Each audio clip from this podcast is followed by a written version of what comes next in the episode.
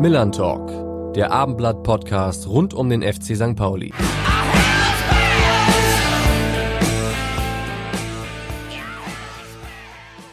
Und damit hallo und herzlich willkommen zur elften Folge des Millern Talk Podcasts. Am Montag trifft der FC St. Pauli auf den SC Paderborn. Die Mannschaft von Trainer Timo Schulz ist nunmehr seit sechs Spielen ungeschlagen und nach dem Derby-Sieg gegen den HSV und dem Remis beim Karlsruher SC dürfte das Thema Klassenerhalt eigentlich sicher sein. Darüber wird sich ganz sicher auch unser heutiger Gast freuen. Normalerweise würde uns jetzt Rainer Wulff verraten, wer heute Rede und Antwort steht. Doch heute machen wir es mal etwas anders. Hören wir doch mal rein.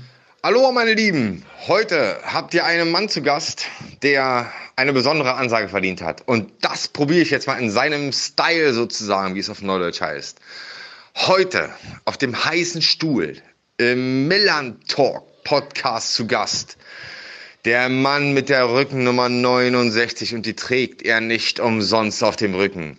Rainer, the first Bachelor. Wulff. Also ich glaube, Rainer, besser hättest du es auch nicht ansagen können. Ähm, ich kann mich noch an die Zeiten von damals erinnern. Äh, du hast es immer großartig gemacht und ja, nicht in dieser typischen stupiden Stadion-Ansprache, sondern in deiner eigenen Art und Weise. Und das fand ich immer ganz, ganz große Klasse. Ja, Rainer, auch von mir herzlich willkommen. Ähm, das ja, ist ja mal eine nette Begrüßung gewesen vom Patsche, oder? Ja, ja, der kann das besser als ich. Nicht? Also wenn ich das gewusst hätte, hätte ich damals schon mit dazu geholt. das mit der Trikotnummer musst du noch mal erklären und warum er dich als Bachelor äh, betitelt. Das habe ich auch jetzt nicht verstanden. Nee, das müssen nee, wir dann äh, bei nee. Patsche noch mal äh, aktiv äh, nachfragen. Auf jeden Fall schön, dass du da bist. Ähm, was bedeutet es dir, dass du immer noch als die Stimme des Millantor-Stadions wahrgenommen wirst? Ja, es überrascht mich ja immer noch. Also als ich beim Funkhaus aufhörte, nach fast 40 Jahren NDR, äh, haben mich natürlich noch immer Leute angesprochen auf, auf den NDR. Und das hat sich dann aber doch weitgehend gelegt nach so vielen Jahren. Und äh, auf St. Pauli werde ich also zumindest in Hamburg ähm, immer noch wieder angesprochen, auch manchmal so im, im Laden oder beim Spaziergang, dass dann Leute sagen, ah, da ist ja die Stimme von Millantor oder so. Äh, das freut einen dann natürlich, klar. Ja, gibt ja auch schlimmere äh, Komplimente, als die Stimme des Millantor-Stadions zu sein. Ja, manchmal kommt es dann auch in Verbindung und da und da hast du äh, irgendwie einen Spieler falsch angesagt als Torschütze oder sowas. Das äh, fräst sich dann in die Gehirne und das kriegt man dann aufs Brot geschmiert und äh, ja, das, aber trotzdem freut's einen. Ja, in Corona-Zeiten verzichtet St. Pauli ja gerade auf einen Stadionsprecher, anders als bei anderen Vereinen wo ja normal weiter moderiert wird. Kannst du dir vorstellen, wie es ist, in einem leeren Stadion ein Geisterspiel zu moderieren? Bist du froh, dass dir das erspart ja, geblieben ist? Ja, ich bin froh, dass ich das nicht machen muss. Ähm, aber damit umgehen würde ich schon, das könnte ich schon.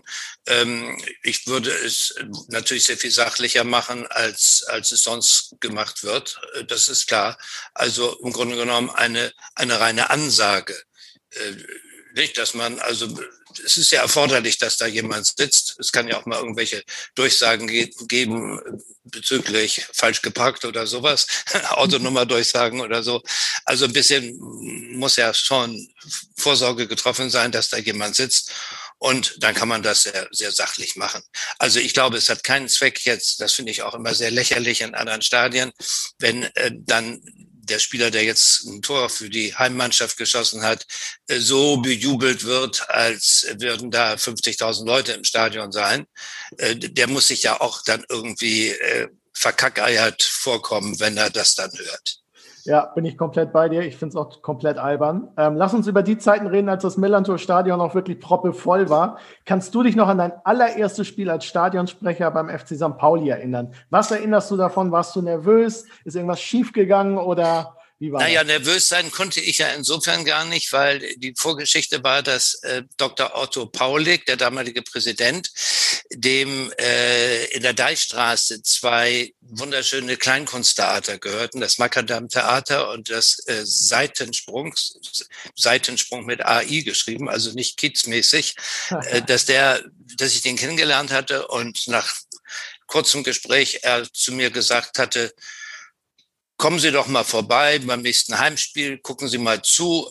Wir wollen das alles so ein bisschen professioneller gestalten, waren ja gerade aufgestiegen, 86 war das. Und ähm, dann können wir ja mal darüber reden, dass die dann so ein paar Spiele dort als Stadionsprecher mitmachen. Und dann bin ich da hingegangen und das war am, im September äh, 86 und äh, das war ein Spiel gegen Rot-Weiß Oberhausen. Und ähm, dann hat Schorsch Volkert war ja damals dort der ähm, Sportdirektor oder ich weiß nicht genau, wie die Bezeichnung dann damals hieß, mhm. äh, der war da ein bisschen unsensibel und ging auf meinen dann Vorgänger war es dann ja äh, zu und sagte, das hier ist also sinngemäß so, das ist hier Rainer Wulff vom NDR, der wird in Zukunft die wichtigen Spiele machen und Sie machen dann bitte den Rest. und äh, dieser Vorgänger äh, nahm daraufhin alles, was er ausgebreitet hatte, an seinem Tisch mit. Er ließ mir, Gott sei Dank, ließ er mir dann eine Musikkassette, ähm, überließ er mir dann die, äh, so dass ich äh, ein bisschen Musik machen konnte. Und ich war nun schon bei diesem Spiel der Stadionsprecher.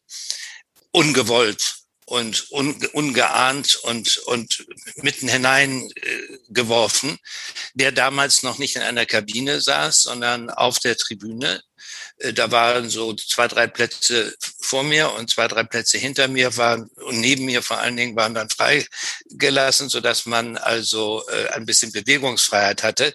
Und ähm, das und dann musste ich nun gleich anfangen und ähm, hat, hatte im Grunde genommen aber keine Ahnung, was dazu geschehen hat. Ich, natürlich hat man viele, viele Fußballspiele schon gesehen und gehört und Stadionsprecher, das war alles klar. Aber es hat eigentlich wunderbar funktioniert. Wir haben 5 zu 1 gewonnen. Ähm, ich habe mir dann gleich den Unmut vom Trainer von Willi Reimann äh, auf mich gezogen, als ich nach dem 4 zu 1. Ich glaube, das 3 und 4 zu 1 waren ziemlich schnell hintereinander gefallen. Ja. Als ich dann in meiner Euphorie sagte, und zum 5 zu 1, zum nächsten Tor, melde ich mich dann in drei Minuten wieder. das fand Reimann nicht so witzig, weil er meinte, damit hätte ich den Gegner motiviert.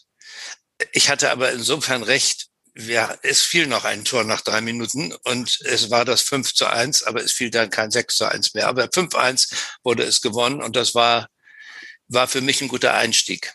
Ja, und dann konnte am Ende Willi Reimann vielleicht auch ein bisschen wieder drüber lachen. Oder? Ja, am Ende hat er, gerade am Ende hat er gemosert.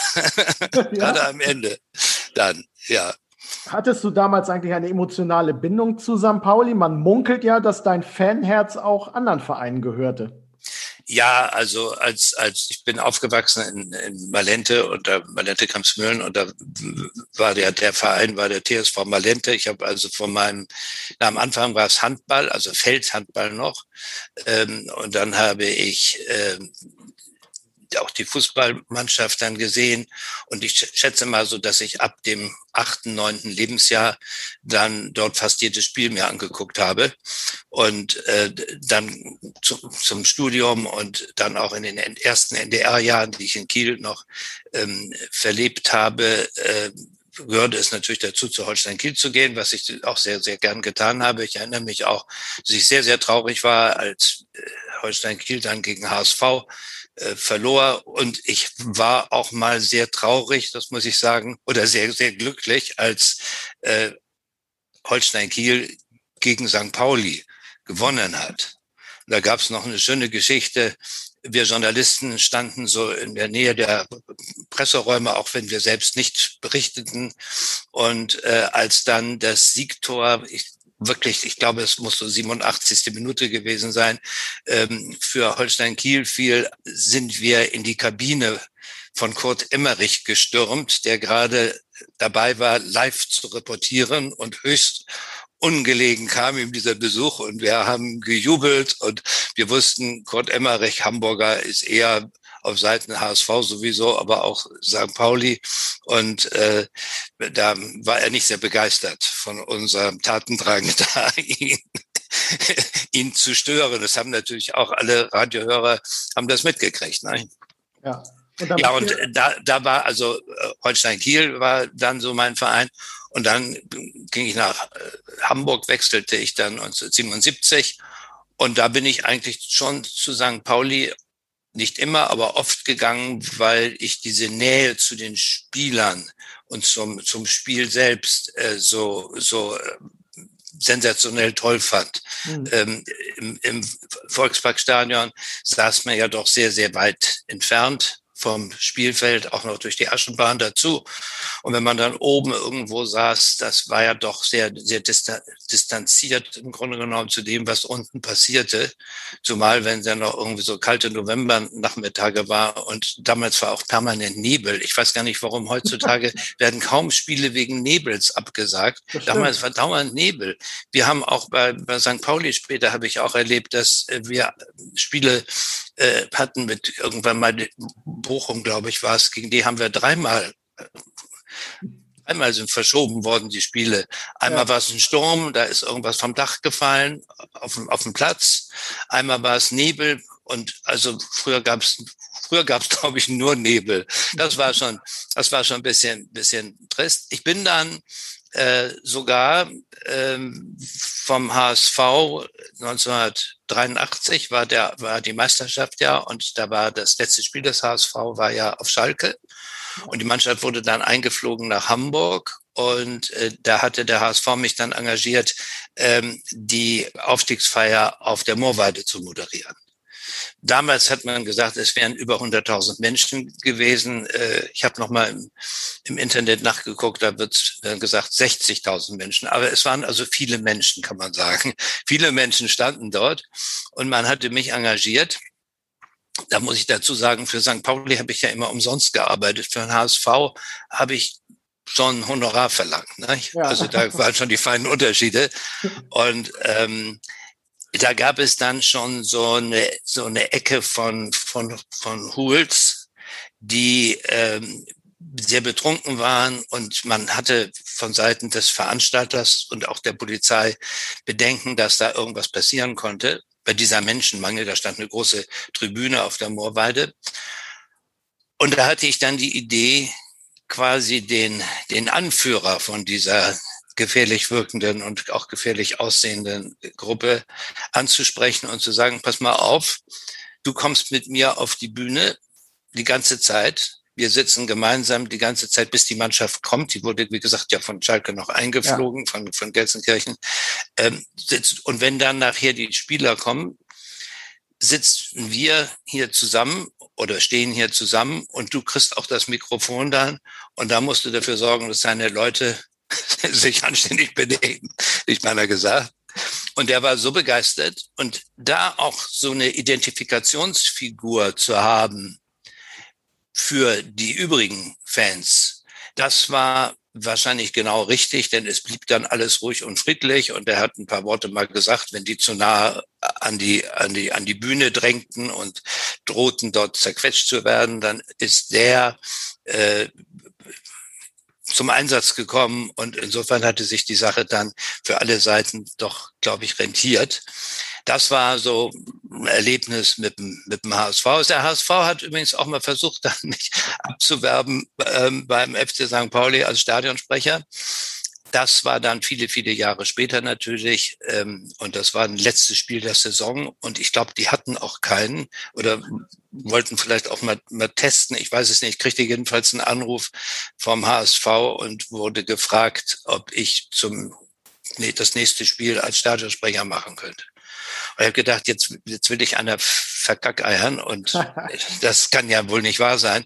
Und habe denen gesagt, pass mal auf, wenn ich zu euch aufs auf den Platz gehe, dann werden eure Fans mich gnadenlos auspfeifen. Und wenn ich eine Woche später zum Heimspiel vom FC St. Pauli auf den Platz gehen, werden mich die St. Pauli-Fans gnadenlos aus. das geht überhaupt nicht. Und damit hatte sich die Sache dann auch erledigt. Ja, du hast es kurz angerissen. Du warst ja hauptberuflich äh, Journalist, du warst Radioreporter, warst ja auch bei den Olympischen Spielen, habe ich gesehen.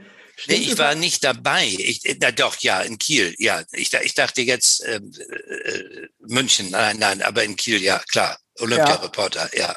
Und stimmt es eigentlich, dass du auch gemeinsam mit Franz Beckenbauer gerne mal Auswärtsspiele des HSV betreut hast, dass er bei dir saß? Wie war das? Ja, ich hatte ja mein Büro in einer Villa an der, am Roten Baum, also nicht im Haupthaus, sondern einer denkmalgeschützten schönen Villa. Und äh, das muss ich jetzt technisch erklären. Es gab damals ja die Sportschau mhm. der ARD schon.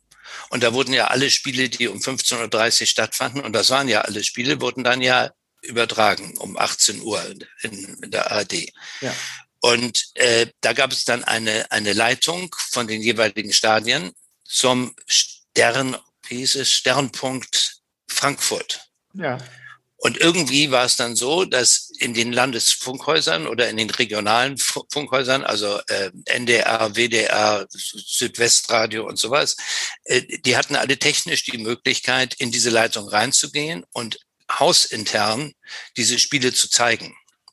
Und dann rief ich also immer, äh, ging ich um kurz, kurz vor halb vier, ging ich dann äh, in mein Büro und habe dann den, den, den Schaltraum angerufen und gesagt, könnt ihr das Spiel uns zeigen?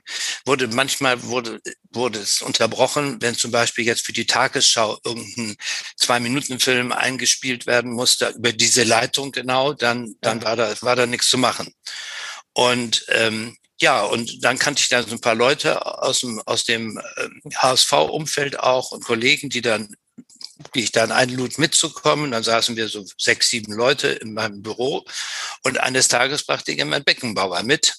Der, der war ja permanent verletzt. Ja, das, war, das war ja schon äh, altersbedingt, sage ich mal so. Ja. Also äh, nicht vom Kopf, sondern vom Körper. Ja. Und ähm, ja, und da haben wir dann zusammen, ich glaube, es war zweimal, dass er, dass er da war, haben wir zusammen die Spiele gesehen dann. Wie war das? Auch, auch den HSV, weiß ich. Also natürlich, da, nur den HSV, ja. ja. Wie war das? War er der stille Beobachter oder habt ihr gefachsimpelt oder wie muss ich mir das vorstellen? kann mich da gar nicht so genau dran erinnern. Ich weiß, er war da. Also es war nicht besonders auffallend. Äh, ja. Er war weder, weder laut noch leise noch irgendwie aufgeregt oder so. Er war ganz cool.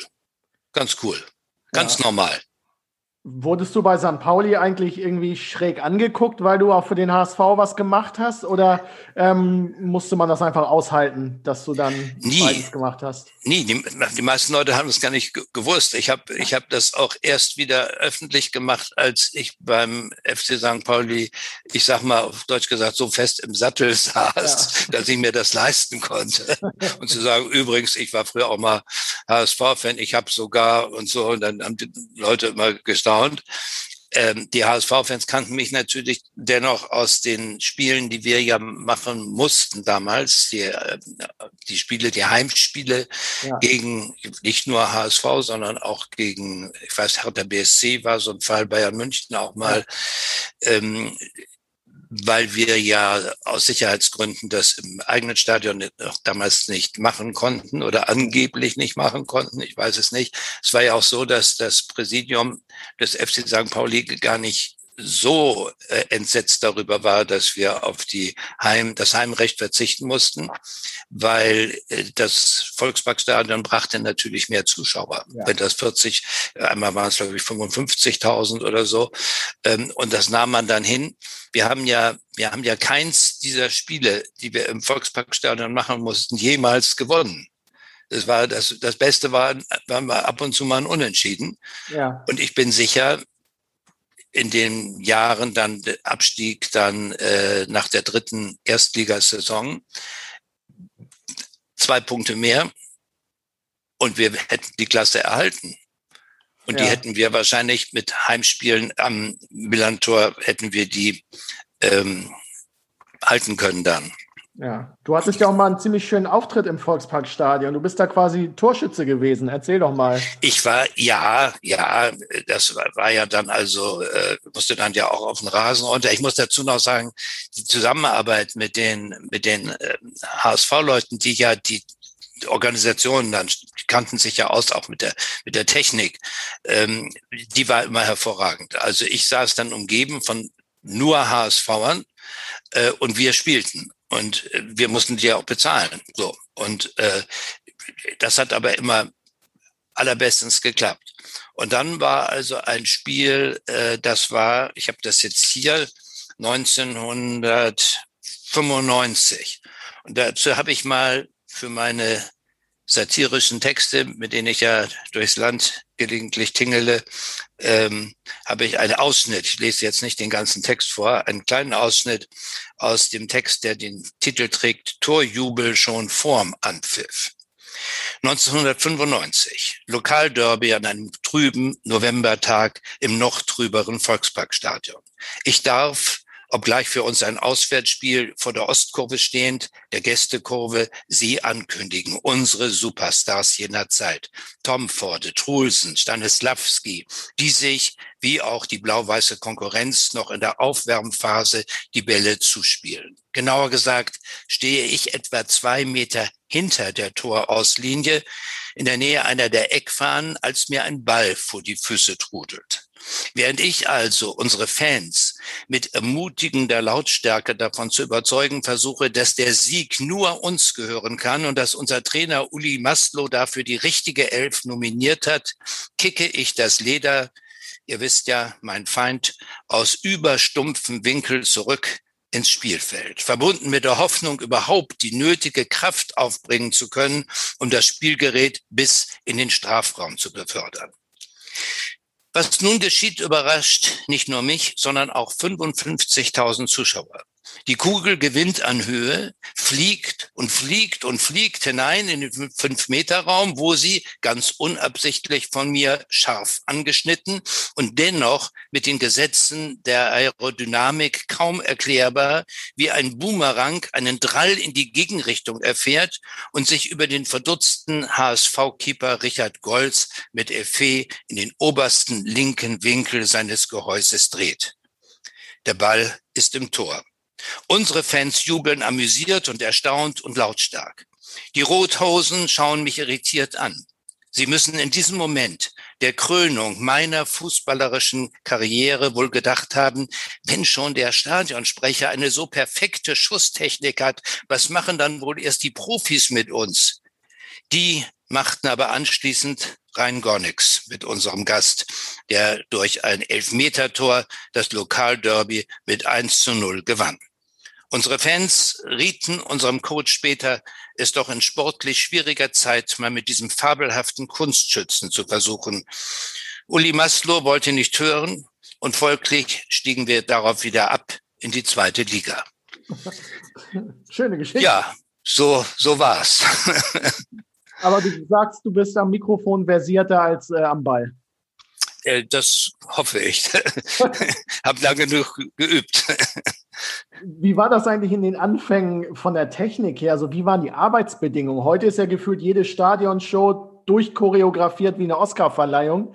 Ähm, welche, ja, welche Voraussetzungen hast du damals vorgefunden, als du den Job übernommen hast bei St. Pauli? Ja, ähm, naja, das, das war, ich habe ja vorhin schon kurz gesagt, dass wir, man saß draußen, also umgeben von den, von den Fans. Äh, irgendwann wurde mir dann das Bier hingestellt, ein Becher Bier und, und ein äh, Streuselkuchen, denn hinter mir war der sogenannte Kuchenblock, äh, für den die Präsidentengattin ja dann immer äh, sorgte, indem sie morgens, sonntags morgens oder sonntags morgen Kuchen gebacken hat. Ähm, und, und das war schön laut und äh, man hatte Probleme, sich auf seinen Job da zu konzentrieren, sage ich mal so, weil die Fans natürlich ständig hinter einem und vor einem rumliefen und einen auch ansprachen. Und ähm, dann relativ bald sind, kam dann die ganz kleine Sprecherkabine, die war vielleicht irgendwie die erste Sprecherkabine war ein Quadratmeter, würde ich sagen. Ja. Ein Quadratmeter. Das mussten wir dann zu zweit sitzen, ne? der Techniker und ich. Da hatten wir dann auch einen Techniker. Am Anfang hatten wir ja keinen Techniker. Da ja. war, war das, das Mikro konnte ich auf und zumachen und die ähm, der Platten, der Plattenspieler nicht, der hier Kassettenrekorder war daneben und da wurde die Kassette reingelegt, machte dann mal alles selbst. Und dann hatten wir ein Techniker und, und, und, und ich war dann da. Und es wurde dann im Laufe der Jahre schon immer ein bisschen größer. Aber ähm, es war doch schwierig, weil es einfach, muss man jetzt sagen, auch störte, wenn während des Spiels dann permanent irgendwelche Menschen in die Kabine liefen und nur mitteilen wollten, dass ihre Frau Geburtstag hat oder ähm, dass sie irgendjemand verloren haben im Stadion oder so. Und dann wurde man auch einfach abgelenkt, weil man ja sich mit diesen Leuten auch befassen musste. Ich habe äh, ganze Spiele erlebt, wo brüllende Kleinkinder neben mir standen, weil die hatten ihre Eltern verloren. Und dann haben wir die Eltern haben wir den mit Mühe haben wir erreicht, dass die Kinder den Nachnamen wussten. Meistens wussten sie nur den Vornamen von Mama und Papa. Ja. Und äh, dann haben wir die durchgesagt und die Eltern haben gedacht, na, da sitzen die Kinder warm und trocken und äh, haben die nicht abgeholt, sondern sind erst zum Spielende gekommen und haben die Gehörden abgeholt. Also das äh, war schon war schon etwas schwierig manchmal ähm, und darum habe ich auch, als das Stadion neu gebaut wurde, ja. ähm, das sehr genossen.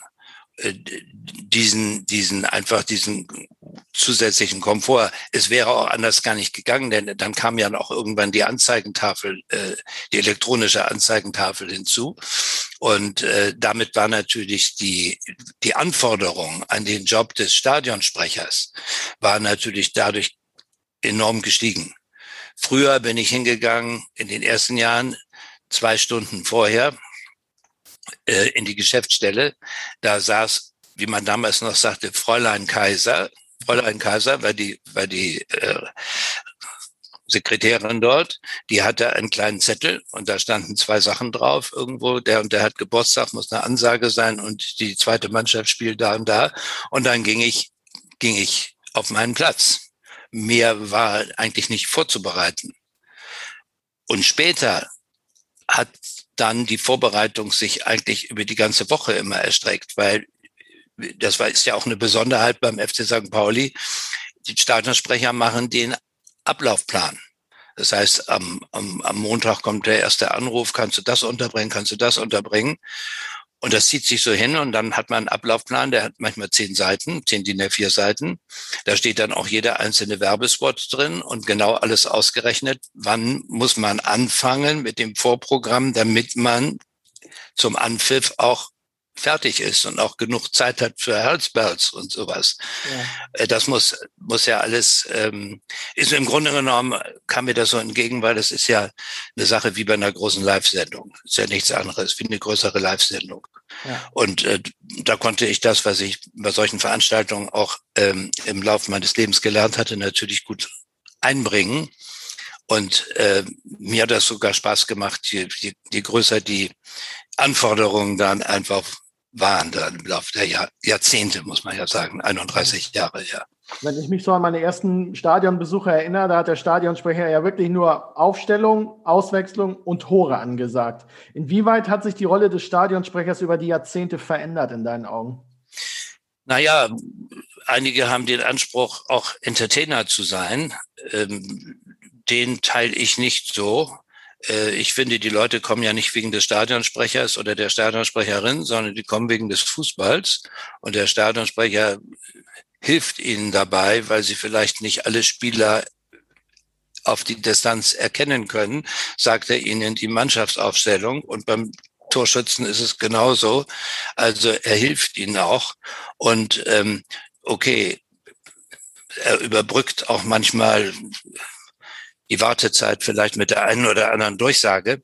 Aber ähm, also als Entertainer sehe ich ihn nicht, sondern eher als Begleiter, als ähm,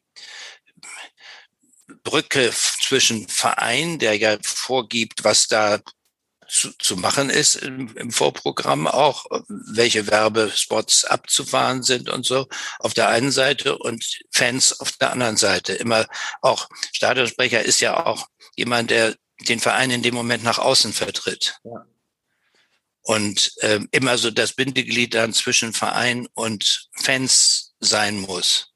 Deswegen habe ich mich auch immer aus so Vereinspolitik und dem ganzen Vereinsmeierei, wie man immer so schön sagt, ja. habe ich mich sehr rausgehalten. Der Stadionsprecher muss natürlich immer loyal gegenüber seinem Verein und der jeweiligen Vereinsführung dann auch sein, das ist klar. Ähm, aber ich war nie der Stadionsprecher, der äh, jetzt die Abende äh, an der, an der, an der Theke dort verbrachte im Vereinsheim. Das lag mir nicht so und wollte ich auch nicht so. Der DFB bzw. die DFL ist ja auch auf dich aufmerksam geworden. Du warst mal Sprecher der Bundesliga-Stadionsprecher? Ja. Oder? der ersten und zweiten Liga, ja. Ja, ähm, es war immer, wenn man mal bei Auswärtsspielen in die, zu den Kollegen ging und feststellte, dass man die ja eigentlich gar nicht kannte, ähm, ich habe das öfter gemacht, dann äh, war immer so die Idee, wir sollten uns doch mal alle treffen. Und es hat Jahre gedauert. Ähm, ich habe dann dem DFB geschrieben und angerufen und wieder geschrieben und wieder. Und irgendwann hat mir dann auch jemand vom DFB äh, gesagt, ähm, was ich machen müsste, damit das klappte und hat mir erzählt, das war mein Informant beim DFB, dass man das da gar nicht gerne wollte und hat mir Tipps gegeben, wie ich das machen könnte. Ja. Den Namen hab, weiß ich nicht mehr, würde ich sonst auch nicht sagen, weil äh, der hätte wahrscheinlich dann etwas mit Schwierigkeiten zu rechnen. Ja. Das habe ich dann auch gemacht und dann kam tatsächlich äh, irgendwann die Einladung äh, an alle Stadionsprecher erste und zweite Liga und das war damals, ich weiß gar nicht, irgendeiner einer der Sportschulen. Und das haben wir dann, ich habe es, glaube ich, drei oder viermal mitgemacht, aber jedes Mal wieder nur, weil ich dann geschrieben habe und angerufen habe und gesagt habe, es wird mal wieder Zeit, ein neues Treffen anzusetzen.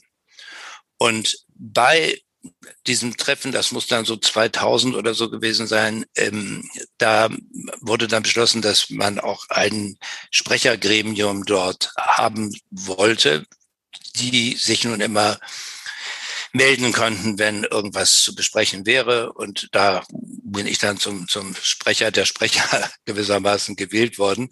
Ähm, das Dumme war nur, dass wir dann im Jahr darauf aus der zweiten Liga abstiegen, dann 2003, Anfang 2003 ja. Und damit war der, der Job hinfällig. Und ähm, ist, ist auch nichts weiter dann wohl gekommen. Ich habe einen, einen Stadionsprechertagung, glaube ich, hat es später nochmal gegeben.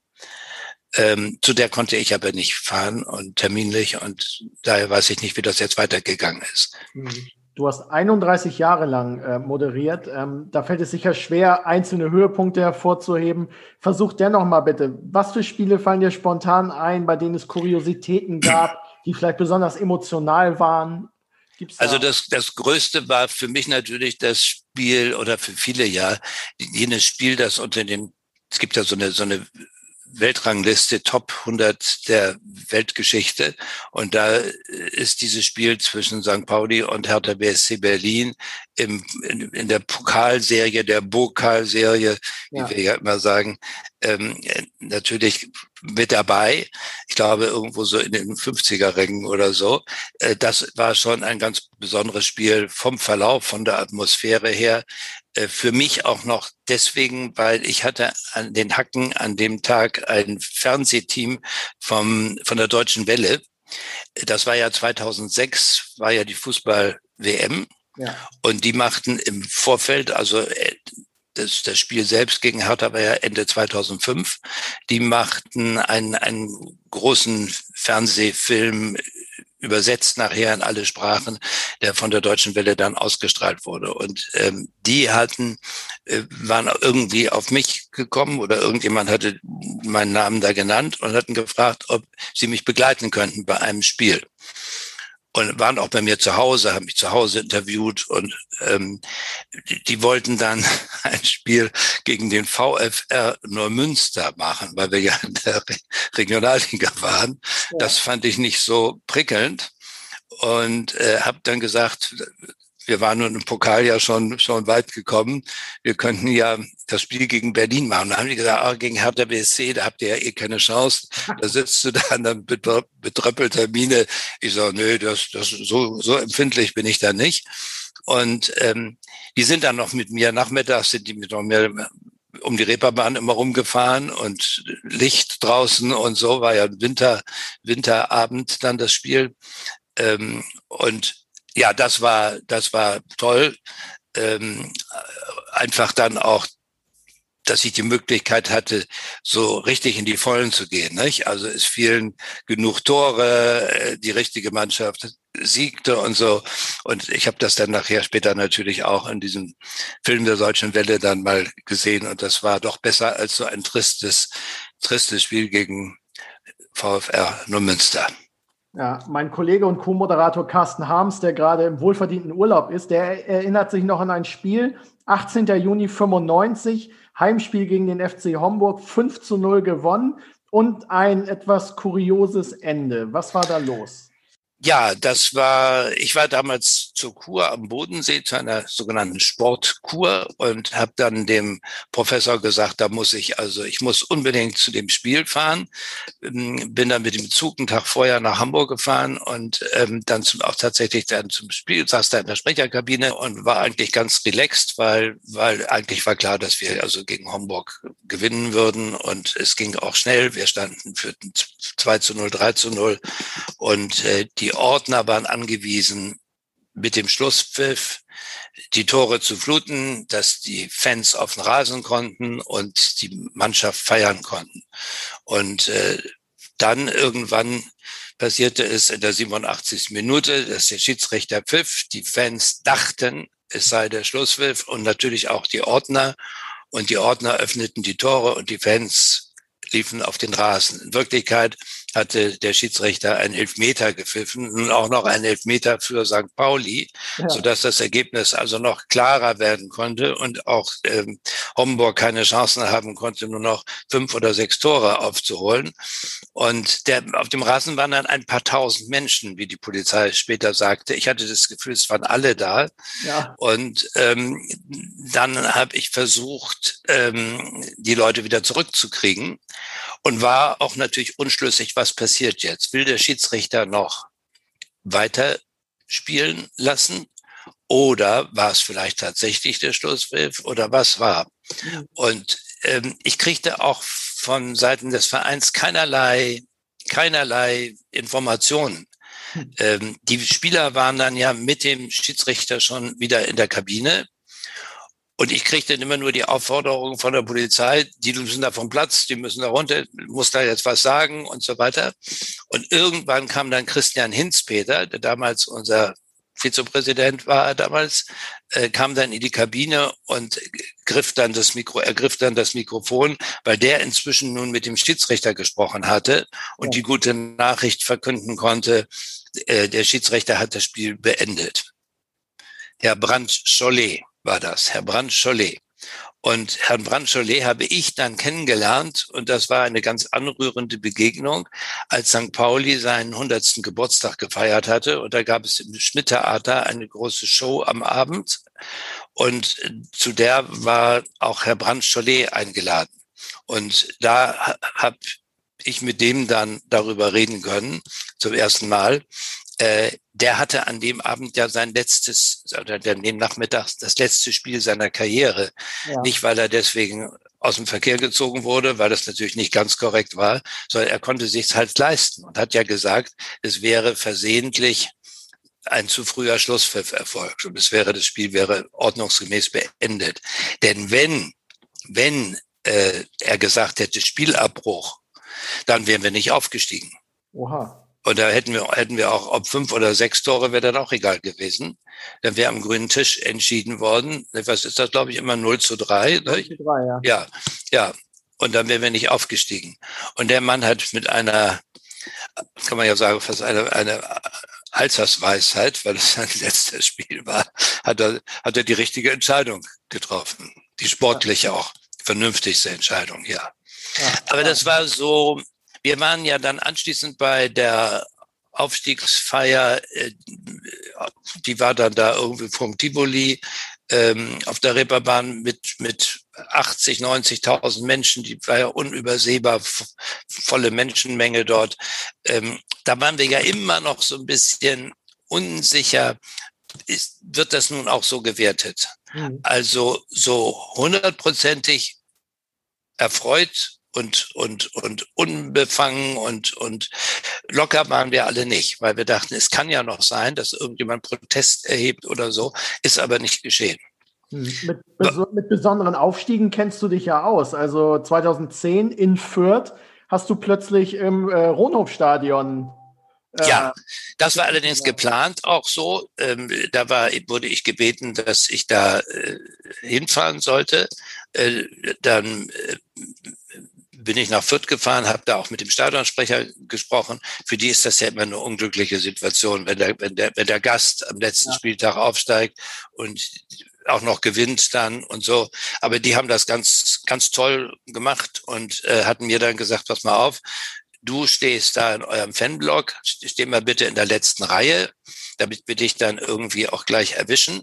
Und dann stand ich oben und dann kamen zwei Polizisten an und äh, zwei Ordner und das, die kamen in dem Moment an, in dem wir in Führung gegangen waren und sagten, nun sieht ja danach aus, äh, dass eure Jungs gewinnen. Jetzt schleusen wir dich mal schon mal runter. Ja. Und dann haben die mich da durch die Menschenmenge in den Block geschleust. Da kommt dann wieder so ein kleines Türchen, wie bei der bei dem anderen Aufstieg kriegte ja. dann die Bedeutung. Dann wurde ich so fünf Minuten vom vom Abpfiff wurde ich dann äh, war ich dann auf dem Platz und habe dann im Grunde genommen mit dem Schlusspfiff hat der Stadionsprecher von Fürth sich verabschiedet und hat das Mikrofon weitergegeben an mich und ich habe dann, weil die Fürther Fans verließen ja auch schnell das Stadion, unsere blieben, ähm, habe das dann quasi moderiert und dafür gesorgt, dass das auch einigermaßen ähm, in vernünftigen Bahnen dann alles passierte und Interviews noch gemacht und sowas alles. Das war, war eine tolle Sache. Anschließend haben wir dann uns die Kanne gegeben, gemeinsam mit der Mannschaft in dem Mannschaftshotel. Ja, wie findet man als Stadionsprecher eigentlich seinen eigenen Stil? Ist das wirklich Erfahrung sammeln? Nimmt man sich ja. irgendwas vor oder überlegt man sich, wie will ich wirken oder wie war es bei dir? Ich habe das damals äh, diesen Job übernommen, weil ich auch es anders machen wollte als, als andere, weil ich mich aufgeregt habe, auch über andere. Später habe ich mich mal auch, ich bin ja immer noch zum HSV gegangen, aufgeregt, als zum Beispiel Anthony Jeboa bei Eintracht Frankfurt, für Eintracht Frankfurt dort stand und dann rassistisch äh, beleidigt wurde ähm, beim HSV.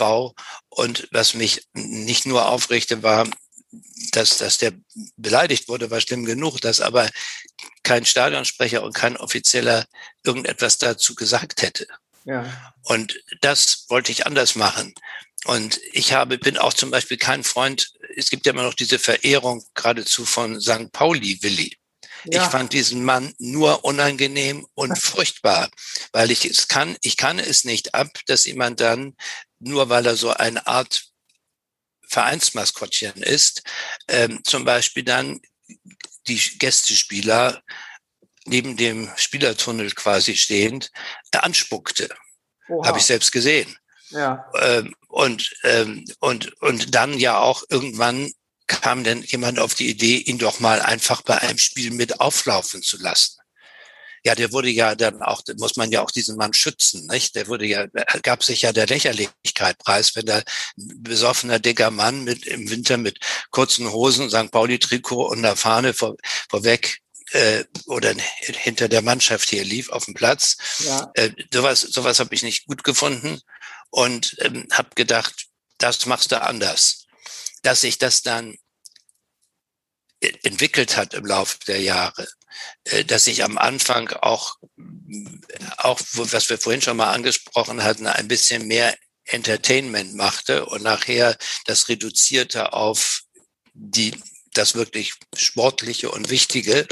Äh, das ist, das hat sich dann so ergeben aus der Erfahrung und auch in der Kommunikation mit den Fans.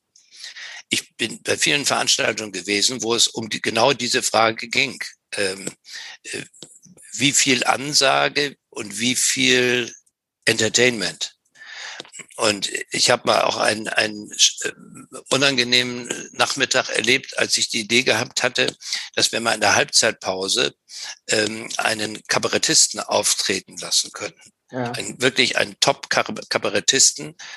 Jetzt rutscht dieses Ding wieder her äh, dessen, ein Kabarettisten, dessen Name ich jetzt lieber nicht nennen möchte, weil äh, der hat da so sein Debakel erlebt, ohne was dafür zu können. Das war quasi meine Schuld. Äh, der ist dann in der Halbzeitpause aufgetreten, hat einen wunderschönen Ausschnitt aus seinem Programm, auch durchaus fußballbezogen, vorgetragen. Und je länger er sprach, desto unruhiger wurde die Menge und pfiff und keiner hörte ihm zu. Und er tat mir fürchterlich leid.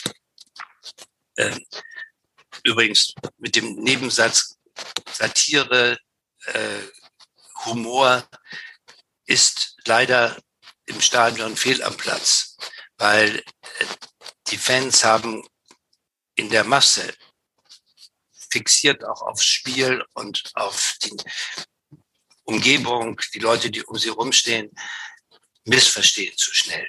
Ja. Und ähm, deswegen habe ich mir das abgewöhnt, außer in wenigen Fällen das zu versuchen, das irgendwo ein bisschen humorvoll zu machen, sondern relativ stringent auf den Sport bezogen.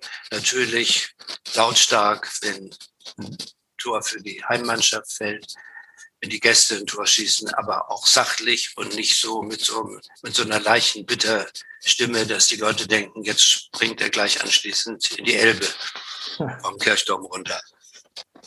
Du hast zum Beispiel auch immer das Wort Gegner vermieden und das Wort Gast genutzt. Also ich ja. dieser Respekt vor den gegnerischen Fans war, war auch ein Faktor für dich, oder? Ja, und da habe ich auch, weil wir vorhin über die Stadionsprechertagung äh, sprachen, äh, da war ich ja dann quasi der Exot, weil ich konnte denen ja die Leviten lesen und sagen, wie fürchterlich ich manches fand äh, auch mit Eins und Null und Bitte und Danke. Äh, und dann, dann äh, konnte ich denen das sagen. Das haben die mir auch nie übel genommen. Die haben gesagt, aber das ist so. Bei uns, da geht das nicht, so wie du das machst. Das ist schön, aber bei uns geht das nicht. Es ging auch darum, dass ich ja mal eingeführt hatte, und das machen wir ja auch heute noch, dass die Gästehymne gespielt wird. Einige hatten noch gar keine. Die haben dann schnell irgendwas gebastelt und äh, mir zugeschickt. Und dann war es tatsächlich so, dass auf einer dieser Stadionsprechertagungen die, die DFB und die DFL ein Protokoll schrieben und da drin stand, die Vereine werden aufgefordert, dem guten Beispiel zu folgen und es zu machen. Das haben ganz wenige und ganz selten gemacht, meistens wenn wir kamen. Aber da, ich weiß noch, dass äh, der Kollege von Schalke damals sagte, wenn ich die Hymne von Dortmund spiele, dann komme ich nicht gesund nach Hause. Ähm, das können wir nicht machen.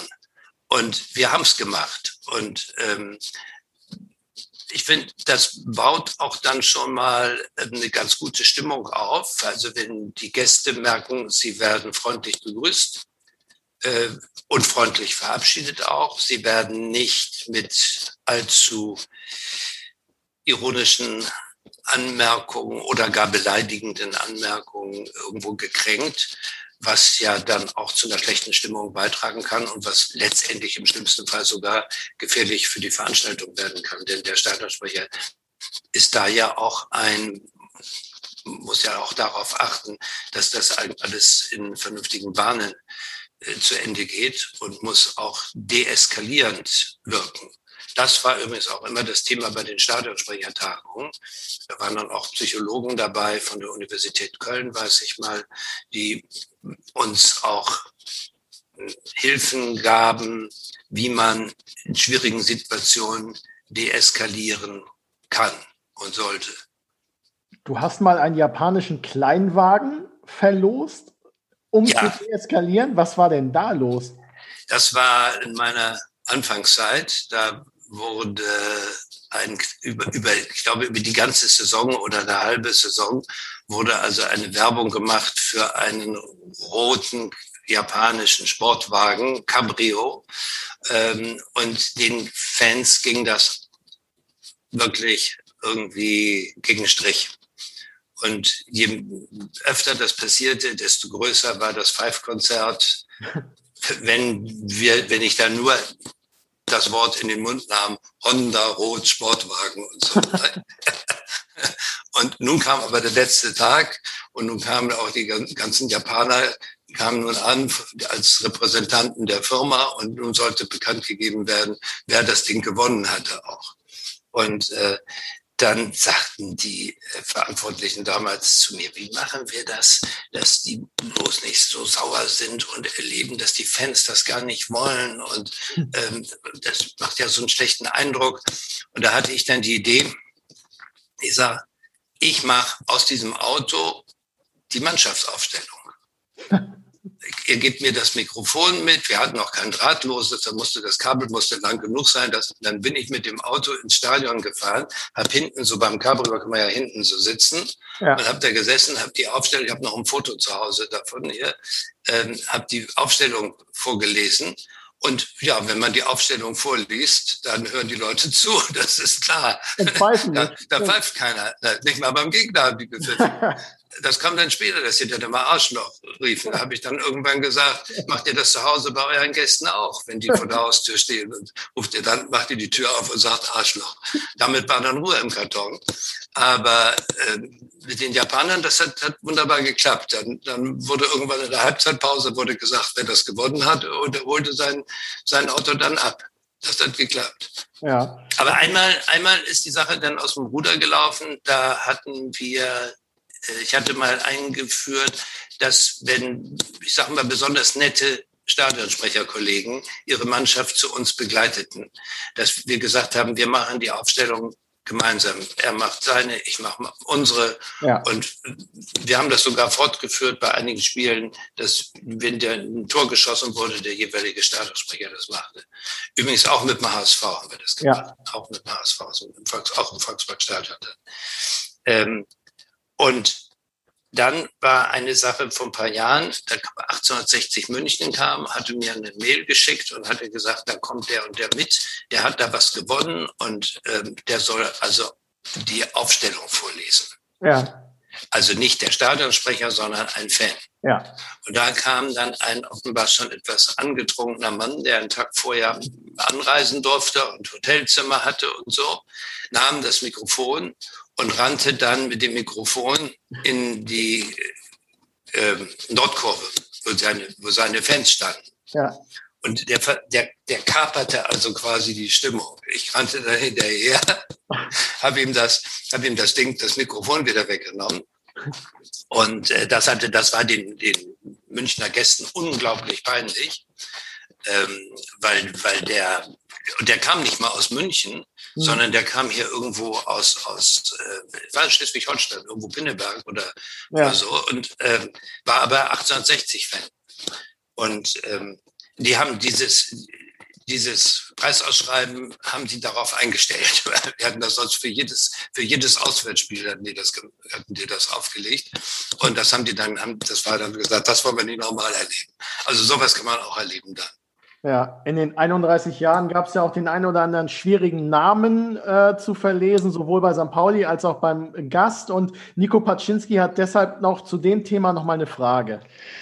Ja, meine erste Frage wäre zum Beispiel, ähm, gab es denn auch mal Namen, die du überhaupt nicht aussprechen konntest oder wo du wirklich üben musstest? Ähm, mir würde jetzt spontan zu meiner Zeit einfallen, Modashiru Amadou. Also das ist ja ein Name, ähm, der klingt ja wie Schokolade, aber den musst du auch erstmal aussprechen können. Und wenn da 20.000 Leute um dich herumstehen und du da irgendeinen Bock baust, ist das natürlich auch unangenehm. Ja?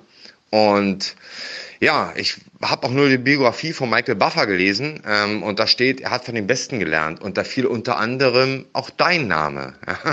also äh, die zweite Frage ist jetzt nicht, ob du an den Tantim verdienst, sondern was machst du denn jetzt? Weil ich glaube, du hast den Job als Stadionsprecher vor einiger Zeit aufgeben müssen oder hast ihn aufgegeben.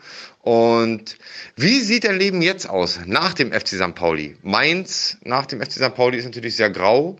Ähm, aber das wissen alle. Deswegen würde mich mal interessieren, was du jetzt machst. Äh, bist du auf dem Fischmarkt, machst da den Ansager oder genießt du einfach dein Rentnerdasein? Ja, das wären so meine Fragen. Ansonsten, Leute, bleibt gesund. Ähm, die Stadt kennt nur einen Derbysieger und das ist ja seit Jahren so. Forza FC St. Pauli. Gruß, euer Patsche. Tschö. Ja, zwei äh, sehr, sehr interessante Fragen, finde ich. Ähm, ja, den Namen Paczynski habe ich noch immer gut rüber die Lippen gekriegt. Paczynski ist noch einer der einfachen. Aber gab es da Namen, die dich auch mal vor Herausforderungen gestellt haben? Klar, klar. vor allen Dingen, äh, als ich den Fehler gemacht hatte, dann mich darauf zu verlassen, dass das, was ich von den Radio- und Fernsehreportern hörte, äh, dass das vielleicht amtlich sein könnte und richtig sein könnte, ähm, dann ich habe dann immer vor den, vor den Spielen, wenn ich wusste, also nächste Woche spielt Fürth bei uns, dann habe ich nochmal reingehört, wie sagt der Sky-Reporter das? Und dann habe ich gemerkt, eine Woche sagt er den Namen so und der andere Sky Reporter sagt, spricht den Namen ganz anders aus. Und da habe ich, ich glaube, das war 2014 oder sowas, habe ich damit angefangen, äh, mal eine Datei zu erarbeiten, in der alle Namen enthalten sind, die kompliziert sind oder für manchen kompliziert sein könnten. Und das sind natürlich vor allen Dingen Namen, die aus, aus anderen Ländern stammen, anderen Sprachen, von anderen Sprachen kommen. Und inzwischen ist diese Datei angewachsen auf 1648, glaube ich, habe das irgendwo noch hier stehen, weiß ich jetzt nicht mehr. Ähm, also, äh, ein, eine umfangreiche Datei, die ich auf meiner Homepage veröffentlicht habe. Und die Stadionsprecher und auch die Rundfunk- und Fernsehreporter kennen diese Datei in der Regel. Äh, ein großer Teil oder ein ja doch schon großer Teil der Namen, die dort ausgesprochen werden, werden von den Spielern selbst ausgesprochen. Und das ist natürlich ganz wichtig. Das sind Aufnahmen zum Teil aus so kleinen Fernsehspots, in denen ein Spieler gebeten wird, sich mal vorzustellen. Ja. Und dann, um es mal einen Namen von, von unseren Spielern zu bringen, dann sagt er, ich heiße Eric Smith und nicht Smith, wie die ja. Fernsehreporter und Radioreporter alle sagen. Eric Smith, weil der ist nämlich Schwede und kein Engländer. Ähm, oder äh, Daniel Kofi Cheré und nicht Kire. Ja. Ähm, oder mein, nicht mehr bei uns jetzt ja, aber Möller-Dali und nicht Möller-Deli oder Möller-Deli, sondern Möller-Dali heißt es richtig. Da gibt es nämlich dann ein, ein, äh, ein Link dann jeweils dazu, wo der Spieler selbst seinen Namen nennt. Ja, ich erinnere mich noch, in Wolfsburg gab es ja mal den Spieler Grafitsch und da gab es ja. ja. auch irgendwie gefühlt 100 Aussprachen, wo ja. selbst Felix Magath irgendwann, glaube ich, den Überblick verloren hat, wie ich er seinen Spieler nennen soll. Der hat mir auch, den, hat mir auch sehr viel Nerven, hat mich das gekostet. Also ich habe am Schluss erfahren, es ist ihm völlig wurscht, gesagt.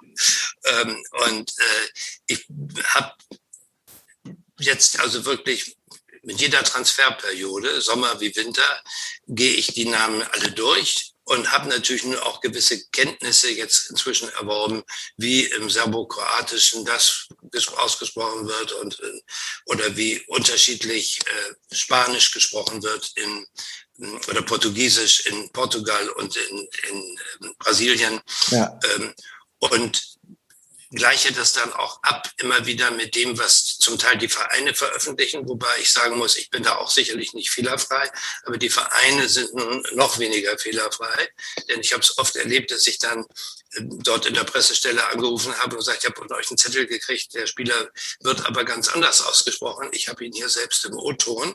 Ja. Ähm, und dann sagen oh ja, vielen Dank. Und so, ich stehe also in engen Kontakt dann mit den Stadionsprechern bis heute, mit allen Stadionsprechern der, der ersten und zweiten Liga.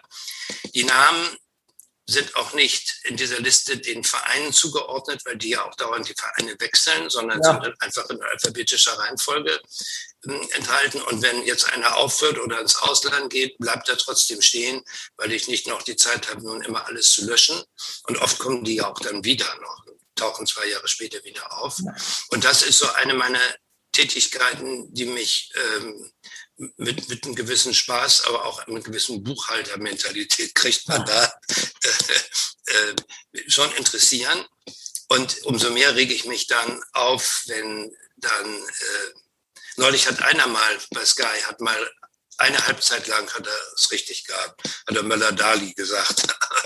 Aber, hat er dir gut zugehört, offenbar.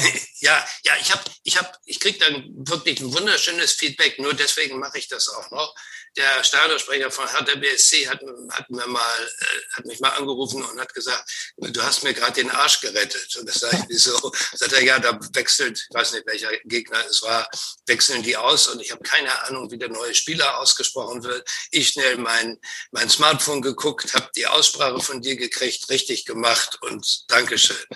Und ich hatte in diesem Jahr, wenn ich wirklich alle Einladungen von den Vereinen die ich als Dankeschön bekomme für diese, für diese Liste. Wenn ich ja. die alle wahrnehmen würde, würde ich, das, würde ich das ganze Jahr nur durch die Republik kurven. Weil die, das ist so nett. Also ich denke jetzt an Düsseldorf oder an, an äh, Fürth und so. Die, die melden sich und bedanken sich dann und so und schreiben, ja, immer wieder. Ja, das klingt so, als wenn dir nicht langweilig wird jetzt, auch ohne Stadionsprecherjob. Ja, ich habe, ähm, weil, weil Patsche vorhin sagte, äh, aufhören müssen oder ich, ich habe äh, aus Altersgründen, ich bin jetzt 78 und ähm, ich habe aufhören wollen. Ich hätte, wenn der Stadionbau nicht gewesen wäre, hätte ich vielleicht schon ein bisschen früher aufgehört. Aber in dem Moment, als das Stadion erneuert wurde, da habe ich gedacht, das willst du jetzt miterleben und du möchtest gerne in dem rund erneuerten Stadion dann auch da am Mikrofon sitzen. Und dann zog sich das ja hin über Jahre, ja, im Fahrplan zwar, aber es waren ja doch Jahre. Und ähm, das waren eigentlich mit die schönsten Jahre dann auch dabei. Und äh, ich habe das dann ja abgegeben, weil ich auch äh, ja, gute Nachfolger dann da hatte und wusste, dass das in guten Händen liegt. Und äh, bin natürlich immer noch da, aber habe nur andere. Ich habe auch ein paar andere Jobs inzwischen ähm, gehabt oder auch jetzt noch. Aber es wird natürlich im Laufe der Zeit baue ich das natürlich auch ein bisschen ab. Klar. Und mache nicht mehr ganz so viel. Aber ich mache noch, stehe noch mal auf der Bühne irgendwo, Moderation. Äh, äh, ich habe einen großen internationalen Operngesangswettbewerb jahrelang geleitet und nach 20 Jahren dann gesagt, das war's nun. Äh, da habe ich alles gemacht, von der, von der Wettbewerbsleitung, Juryvorsitz, äh, Moderation, äh, Sponsorensuche. Gemeinsam mit meinem Ehemann haben wir das gemacht. Und ähm, ja, und das, das ist dann nach 20 Jahren habe ich das dann, habe ich das dann abgelegt. Und dafür sind neue Sachen. Ich habe sogar jetzt noch ein neues Projekt, was unter dem Namen Reiners Sprechstunde steht ähm, ich habe nun so viel gesprochen im Radio und auch im, auf, auf Bühnen vor allen Dingen auch vor Publikum und im Stadion ja nicht zuletzt auch und habe gedacht, da kann man so Tricks und Tipps weitergeben und habe so ein Programm entwickelt, was man mit interessierten Menschen, die im Beruf oder auch im Privat viel sprechen wollen und müssen, ähm, wo man doch einiges noch verbessern kann. Habe das ausprobiert an einem Kollegen und äh, der auch Podcast neuerdings moderiert und der gesagt hat, Mensch, das ist toll. Nach einer Stunde hat er schon gesagt, ich hatte am nächsten Morgen die Aufnahme, plötzlich war mein Mund, plötzlich der, der, der ganze Rachenraum war plötzlich so schön weit und ja. die Stimme war so. Und dann habe ich gesagt, wenn das bei dir so ist, dann kann ich das ja bei anderen Leuten auch mal ausprobieren. Ja, ich werde auf jeden Fall all unseren Podcast-Moderatoren äh, Ihnen ans Herz legen, dass sie sich mal mit dir in Verbindung setzen. Ja, gerne. Das klingt auf jeden Fall sehr, sehr gut und wir müssen leider auch an dieser Stelle schon zum Ende kommen. Äh, Rainer, vielen, vielen Dank äh, für deinen Besuch bei uns im Podcast. Hat sehr viel Spaß gebracht. Ja, mir auch. Und ja, wir hören uns an dieser Stelle nach der Länderspielpause und vor dem Heimspiel gegen Eintracht Braunschweig wieder. Bis dahin, vielen Dank für euer Interesse. Bleibt gesund, bleibt negativ und passt auf euch auf. Bis zum nächsten Mal. Tschüss. Weitere Podcasts vom Hamburger Abendblatt finden Sie auf abendblatt.de slash podcast.